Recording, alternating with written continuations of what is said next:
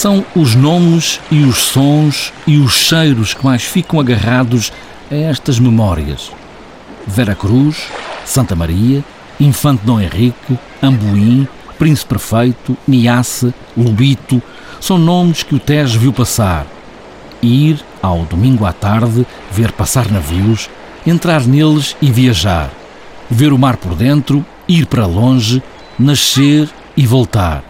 Pátria de bandeira errante. São histórias desses navios que levaram tanta gente, primeiro os das viagens e depois os da guerra, ultramar, partidas de lenços brancos, lágrimas e gritos à beira do cais. Adeus, meu filho, meu amor, minha vida perdida, nesse mar e nessa terra lá longe, nessa guerra de outros tão nossa. Vamos navegar em memórias, algumas já perdidas, outras acicatadas pelas palavras, vão sendo ditas como viagens em navios perdidos neste cemitério da alma dos navegantes. Esta é uma carta de um navegante para o ultramar. Espero que esta vos encontre bem. Eu vou indo. Escrevo para me alijar desta saudade que já tenho e ainda não parti. Vejo da janela o cais de embarque, aquele bojo enorme do navio que me há de levar por esse mar fora. É agora que vai começar a vida de Mariante. Esta é a minha primeira viagem. Hei de ser um oficial da Marinha Mercante mas agora ainda sou um aprendiz de tudo. Sou o Almeida que vai levar melhores dias a quem viajar neste navio. Sou um soldado que parte agora para o ultramar. Não sei de nada, nem do mar, nem da África, nem da guerra, nem de tiros. Só sei que o mar é largo e que este é o navio que me vai levar.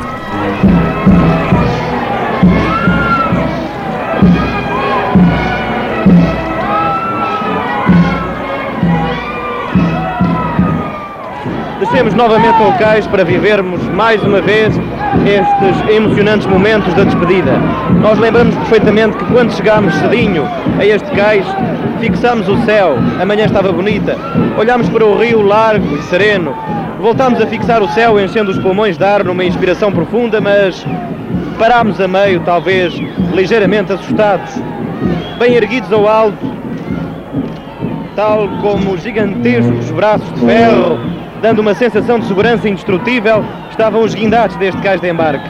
A imagem ocorreu-nos rápida no cérebro e por isso a transmitimos aos nossos ouvintes.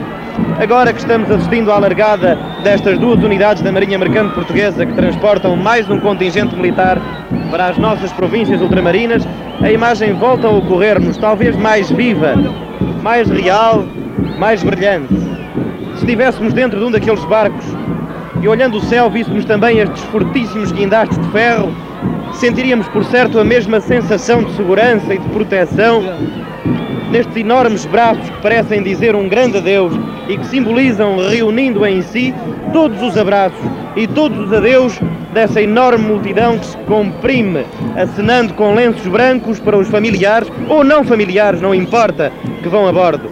Até porque mesmo nós, senhores ouvintes, muito embora não tenhamos ninguém de família ali dentro, iremos também, como anónimos, dizer adeus.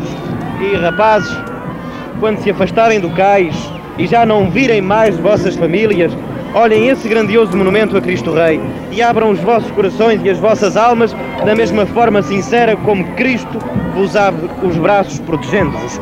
Boa viagem, rapazes, feliz missão e até breve!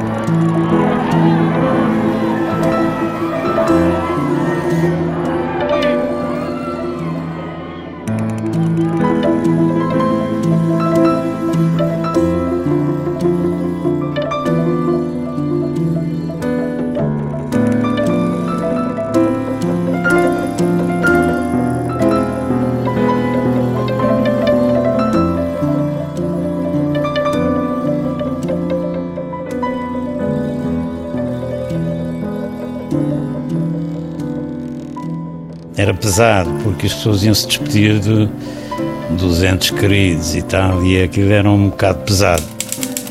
Carlos Máximo, comandante da Marinha Mercante.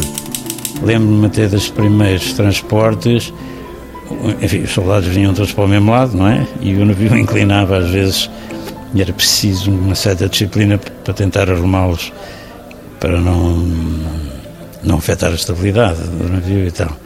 Uh, mas eram muitos gritos, muitos choros, muito lenço no ar. Era, eu não gostava particularmente daquela, daquelas saídas. As chegadas eram diferentes, não é? As chegadas eram mais, mais alegres para uns, porque nós normalmente trazíamos também uh, alguns defuntos a bordo, não é? Também tinha esse, esse lado chato. Os familiares dos militares não, não, não iam mesmo até junto ao navio, estavam assim à volta do cais, ali assim na rocha. Humberto Gomes, oficial da Marinha Mercante. Estavam ali assim naquela zona toda a dizer adeus, porque e para entrarem a bordo, se aquela gente se mostrasse toda, era uma confusão, não é? Havia um, havia um espaço reservado, um espaço grande, que era para não, não invadirem a zona de, de, de, de privada lá do, do navio. Marques Mendes, engenheiro de máquinas. Quer dizer, portanto, as pessoas estavam cá um bocado afastadas e estavam na Garmarinho em cima, quer dizer, em alguns casos em cima, mas quando, quando havia lugares. Sabe que há pessoas que reagem de uma maneira diferente, há pessoas que, que mas que eu nunca tinha visto o mar, nem um rio tão grande. Então aquilo, é, quer dizer, transtornavam-se, transtornavam-se no bom sentido, não é? Então gritavam e, e outros choravam porque é, aquela saudade que, que é própria dos portugueses, não é? Estou agora sentado no cais, neste mesmo cais que viu chegar. São vozes que vou ouvir, vozes de todos aqueles que andaram por esses mares. Vera Cruz, Niassa, Costa d'África, Brasil e Índia, o mundo todo, fosse na Companhia Colonial de Navegação ou na Companhia Nacional de Navegação. Barcos que abandonaram o cais e já não voltaram, não voltam mais. São apenas títulos, nomes batizados a champanhe e marés. Embarquei na altura que era um navio de luxo, que era o Vera Cruz, né? que era o maior navio português de passageiros na época, em 1958. Joaquim Saltão, comandante da Marinha Mercante. Comecei a fazer viagens para, para o Brasil e fazendo os meus tirocínios, porque quando nós íamos da escola náutica éramos praticantes, de, digamos, de, piloto, de oficial, né, que dependia se era de máquinas, se era de pontos, se era de, de, de, de radiografia, né? e aos fins de determinadas horas de navegação íamos subindo, de, digamos, de posto. Né?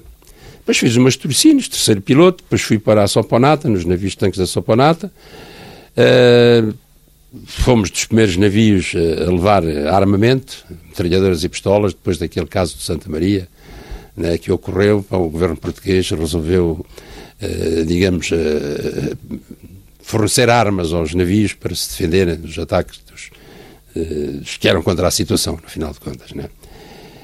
começámos a fazer viagens, portanto, da Venezuela para Luanda, né, levando o crude de de Laguaira, na Venezuela, e já com o terrorismo implantado, digamos, em, Luanda, não se podia sair à noite, né?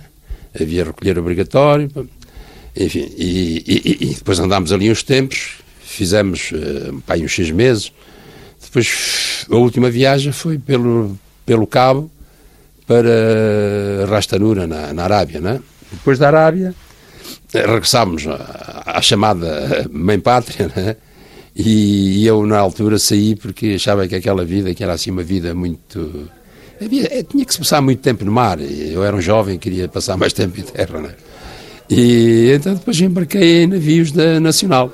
O navio da minha primeira viagem foi uma maravilha, foi um sonho. Humberto Gomes, oficial da Marinha Mercante. A coisa que mais me custou andar no mar foi que não vi a minha filha crescer. Eu só tenho uma filha e hoje já tem 57 anos. E o que mais custou foi não vi crescer. Hoje tenho, tenho também um neto que faz agora 37 anos, também não vi crescer. Só depois de acabar a Marinha Mercante é que eu me dediquei a 100% à família. Andávamos meses no mar e passávamos dias em Lisboa. Poucos dias. E o, o Natal, para mim, o Natal, passei o Natal três ou quatro vezes em, em casa, era sempre fora, o aniversários, etc. Não tínhamos sábado nem domingo, era tudo sempre a trabalhar. Não é como os trabalhadores agora, que só querem descansar, não fazer nada. Nós nem para casa vinhamos. Mas era uma vida dura, e, mas não me gostou. O que me gostava mais era a assistência da família. A minha viagem inaugural e a viagem inaugural do navio, que era o Lubito. Daniel de Spínola Pita, oficial da Marinha Mercante. Era um cargueiro da Companhia Colonial de Navegação. Fui aí que foi a minha primeira viagem, fui aí para, para a África também. Foi, para, foi desde Lisboa, passando por São Tomé, Príncipe, Luanda, Lubito, Moçambique, Cabo, Durban, Lourenço Marques, depois Lourenço Marques, eh, Beira, Ilha de Moçambique, Nacala, Portameli e depois o retorno para, para, para a Metrópole, como se dizia na altura. Eu também estive em Moçambique, na... nós tínhamos navios costeiros em Moçambique. Fernando Souza, oficial da Marinha Mercante. Também estive lá no navio costeiro um ano e meio e só fui depois em cima da praia, foi a única vez que lá foi o, foi o Vera Cruz, buscar tropas em cima da praia, que era lá no norte, ao pé da, quase, quase ao pé da fronteira já. Fomos lá meter tropas, teve lá meter de noite, chegámos lá à noite, digo assim, a gente está aqui, se surras estivessem lá num morro com dois morteiraços, punham isto tudo no fundo. Carregámos a tropa, metemos tropa, vinha o. Sabes quem é que era o comandante que vinha? Era o coronel o Maçanita, que era o toto, conhecido por Tota Bola. Era. Eu aqui há pouco tempo que eu vi, era, era conhecido por Tota Bola. Tanto que andava lá à volta na, na tropa, o gajo ia para a frente então que gritava, oh, da puta, lá lá aqueles nomes àquela malta toda. Aqueles desgraçados vieram, estavam ali para. Tinham cheios da fome, pá. O coisa mandou-se mandou fazer lá uma pesqueira, ainda tiveram a comer, pá, e saímos de noite, pá. Aquilo era muito chato para sair, entrar e sair de cima da praia. Tanto a costa eram navios de costeiros, né? são navios costeiros, mas eram navios, hum, umas miniaturas de passageiros, tinham primeira, segunda e terceira classe e transportava também carga. Joaquim Saltão, comandante da Marinha Mercante. Faziam o transporte de mercadorias e passageiros entre, entre Lourenço Marques e a Beira, a Lourenço Marques, que é o porto principal, e a Beira, outro porto principal, para os portos intermédios. Esses navios. Havia um navio que se denomina, eh, um navio gêmeo, o Sistra Ship, um navio gêmeo, que era o Zambésia, que era igual ao, ao Lúrio, né? e esse Lúrio fazia seis meses em, em, em, Moçambique e outros seis meses na Índia, né? É claro, ao fim de um mês de estar lá, calhou a, a minha vez de ir para a Índia, né? De maneira que na Índia pá, apanhei a invasão da Índia, né? Nós fazíamos, portanto, viagens pá, de, de Mormugão para, para Damão, Dio e Karachi, que ficava no Paquistão, e depois regressávamos os mesmos portos até Mormugão. Até que um dia, enfim, saímos com uh, o porto de Moramegão, já com, uh, com a frota da União Indiana, a fazer o bloqueio ao porto. Né? Nós fomos o último navio a sair da Índia, né? Uh, eu até chamo que é o último navio da carreira da Índia, né? que nós fomos o navio da carreira e costuma dizer na brincadeira, claro, né? e, e, que o Vasco da Gama foi o primeiro a chegar lá e eu fui o último a sair porque nessa altura era o terceiro piloto do navio e o, o terceiro piloto faz a manobra à popa do navio, quando o navio larga, né? Portanto, quer dizer, o navio larga, tem que ter um oficial lá para à popa para dirigir as manobras, né? E eu, como vinha na popa do navio, eu fui o último a sair. então digo, uma brincadeira, o primeiro que foi o, o Vasco da eu que fui o último a sair, portanto, da, da Índia. O Vera Cruz, por fim, ele trazia à volta de 2.800 soldados sargentos e praças. Marques Mendes, engenheiro de máquinas. Quando aconteceu o caso de Vera Cruz, que de fronte de Durban, foi abalroado por duas, duas vagas, a primeira vaga atirou-se para cima do navio, a segunda que submergiu o navio. E que, quer dizer, não fomos para o fundo por muito pouco. Se, se por acaso o contramestre não tem de fechar a, a, a coberta do porão, Sete minutos antes, o navio tinha ido para o fundo. Mesmo assim, tudo, até inclusivamente o, o camarote do comandante de bandeira, que era por baixo da ponte de comando, tudo quanto era avante da ponte de comando, tudo aquilo ficou escadas de acesso de, de, um, de um, pavimento para outro, escadas de acessos, o controle de, de para, para, manobrar o, cargas e descargas dos guinchos, tudo aquilo desapareceu o quebra-mar do navio, quer dizer, portanto, aquela parte lateral, aquelas vigas em I, que aquilo é uma coisa que nunca dizia a ninguém que, que tinha acontecido porque o, uh, o quebra-mar ficou em posição horizontal, parecia quase de um porta-aviões, quer dizer, que aquilo alargava e trazíamos tropas, nessa altura trazíamos tropas.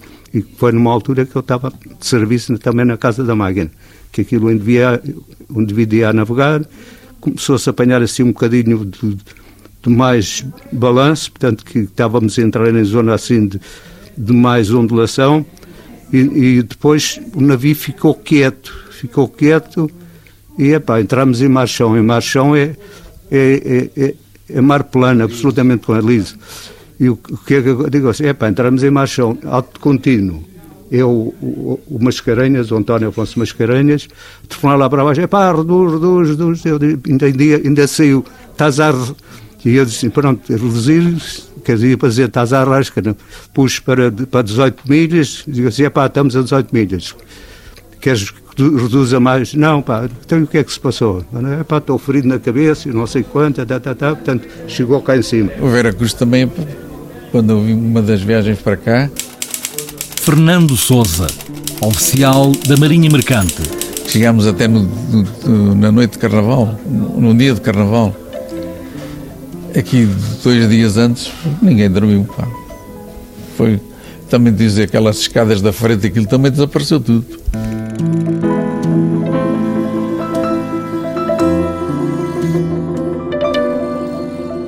Escrevo-te do meu camarote, agora que tenho um tempo para descansar. Já passaram tantos dias e parece que estou aqui há meses. Que saudade é esta que não me larga? Temos feito a sopa da máquina. Cada vez mais eu como uma família. E nesta viagem conheci um jovem conferente e animador que tem feito um bom trabalho aqui no navio. É o Almeida, Carlos Almeida.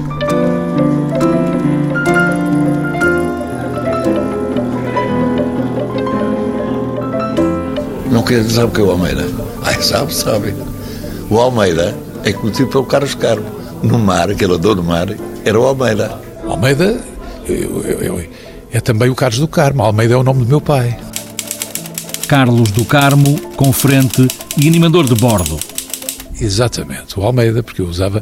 Eu, eu, não, era, não era artista ainda, eu não era cantor, não era fadista, não estava na vida artística. E, portanto, eh, como tal, o meu nome era Carlos de Almeida. Usava o último nome, o nome do meu pai. Uh, é uma aventura muito interessante da minha vida porque eu, depois de ter terminado o liceu, fui para a Suíça estudar, mas quando terminei o primeiro curso, eu era muito novinho, eu acabei o liceu muito cedo eh, e era um menino um bocadinho para precoce. E acabei o liceu muito cedo e acabei o primeiro curso na Suíça muito cedo. E depois tive um hiato, tive parado para, para ir para o segundo curso. E tive um ano e pouco, quase um ano e meio, eh, parado à espera da inscrição no outro colégio, até porque era muito novo para, para, para me inscrever. E a minha mãe fez um pedido na Companhia Colonial de Navegação a um administrador que era cliente da nossa Casa de Fatos, que era o Dr. João Amaral, lembro muito bem dele, uma pessoa encantadora, de muito bom trato.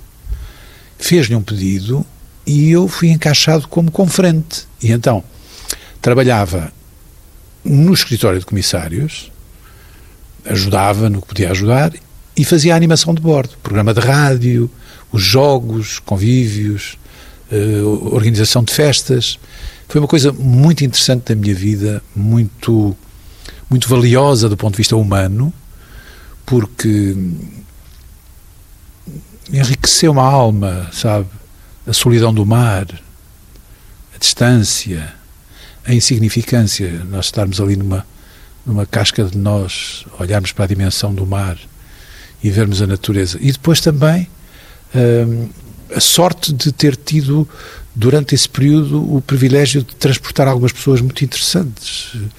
Uh, o Almirante Gago Coutinho, o professor Vitorino Nemésio, o Menano. Imaginou que é uma viagem de 11 dias com pessoas destas. A Amália. A Amália ia com a, Maria Amélia de Souza, que era a irmã do Júlio de Souza. Júlio de Souza, autor da Loucura, aquele fado que eu canto há muitos anos, comecei praticamente a minha carreira com esse fado. Portanto, viagens inesquecíveis, percebe? Sou do fado, como sei, vivo um poema cantado um fado que eu inventei a falar. Não posso dar-me, mas ponho a alma a cantar. E as almas sabem escutar-me. Era uma figura uh, bonita e era um tipo com presença. Era, é, claro, continuo a dizer.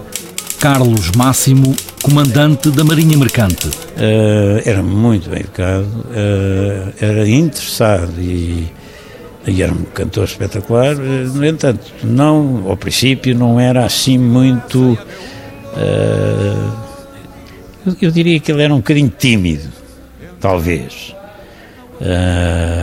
mas era uma excelente pessoa e era era vivia muito bem a bordo. Aliás, eu, eu, eu, como digo, fiz uma viagem com ele, mas eh, o António Rosado, que era o comissário de bordo, é que estava mais com ele e, e, e, pronto, era uma pessoa agradabilíssima, muito sossegado, era conferente animador, portanto, ele eh, enfim, fazia aquele trabalho normal de, de, de conferência e, e à, à noite uh, animava, cantava, uh, e como era uma figura elegante e tal, uh, digamos que era um foco de. era animador. Eu lembro-me do almirante Gago Coutinho estar com uma cadeirinha especial que ele trazia no deck, muito velhinho. Carlos do Carmo, conferente e animador de bordo. E o comandante Ramalheira, que era o comandante do barco em questão, vir ter com ele e com todo o respeito dizer-lhe Sr. Almirante não quer vir até à ponte de comando. E ele responder-lhe com um ar uh, distante não, homem, isso agora não tem graça nenhuma. Isso é tudo pilotos automáticos, já não tem graça nenhuma. Assistia a cenas incríveis.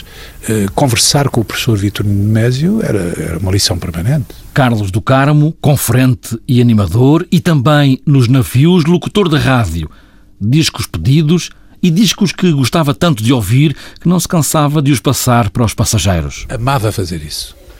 Portanto, eu tinha um, um pequeno orçamento da companhia para comprar discos e, e, fazia o programa da manhã. Conversava com as pessoas, bom dia, então como é que estão e tal. E lembro-me perfeitamente de, de passar à exaustão, à exaustão, o primeiro disco do João Gilberto.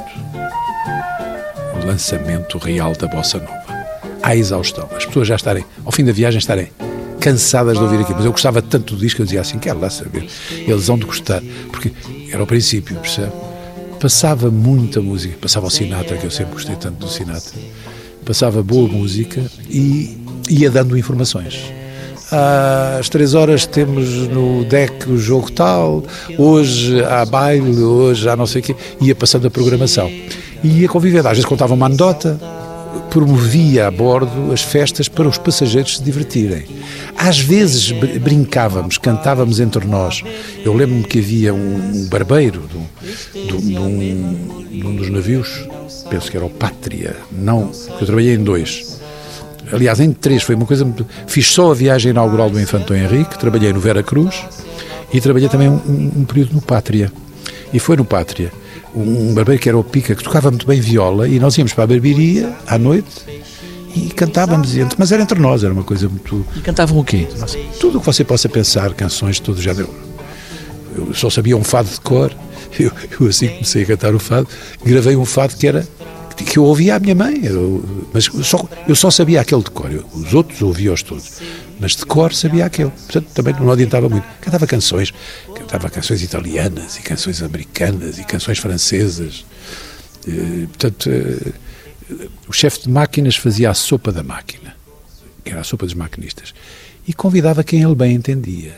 Ele tinha imensa simpatia por mim e, portanto, eu de vez em quando ia comer, comer a sopa do comer a sopa dos maquinistas era uma coisa que, que era, de, sabe o que era? De chorar por mais.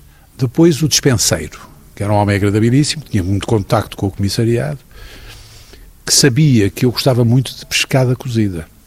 E quando passávamos no Cabo, em Cape Town, o navio abastecia-se de pescada. Eu gosto muito de pescada cozida. E boa, ela é cá, para mim é a melhor do mundo, Galiza e Cape Town.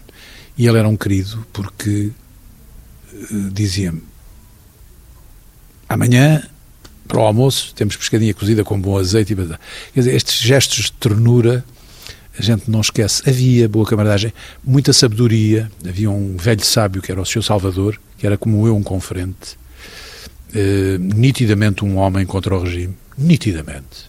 O modo como ele falava, o modo como ele discursava, o modo como ele se expressava. E isso era muito óbvio.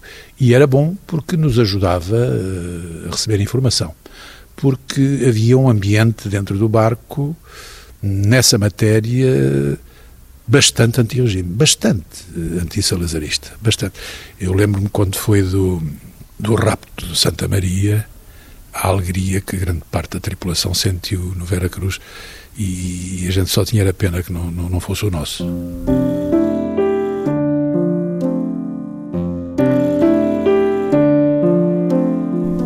Vou agora pôr esta carta no correio.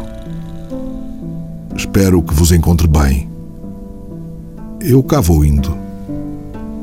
Os dias são às vezes muito compridos, mas quando à noite as luzes do navio refletem no mar, parece que bailarinas dançam para apaziguarem esta minha saudade.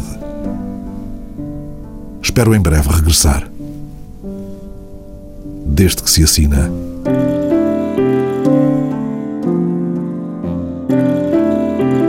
Terra mãe, pátria e casa. Os navios eram tudo para quem trabalhava dentro deles e por eles, e os amava como gente. Gente que cruzou mares com tantas conversas soltas, tantos sustos e lágrimas, risos e brindes. Viagens inesquecíveis com gente que não se pode esquecer. Apenas o rio, que vai agora mais vazio, que o mar, esse é grande demais para saber que há poucos dos nossos agora a navegar. Esta é também uma ode a toda essa gente, porque a tristeza, essa ninguém nos há de tirar.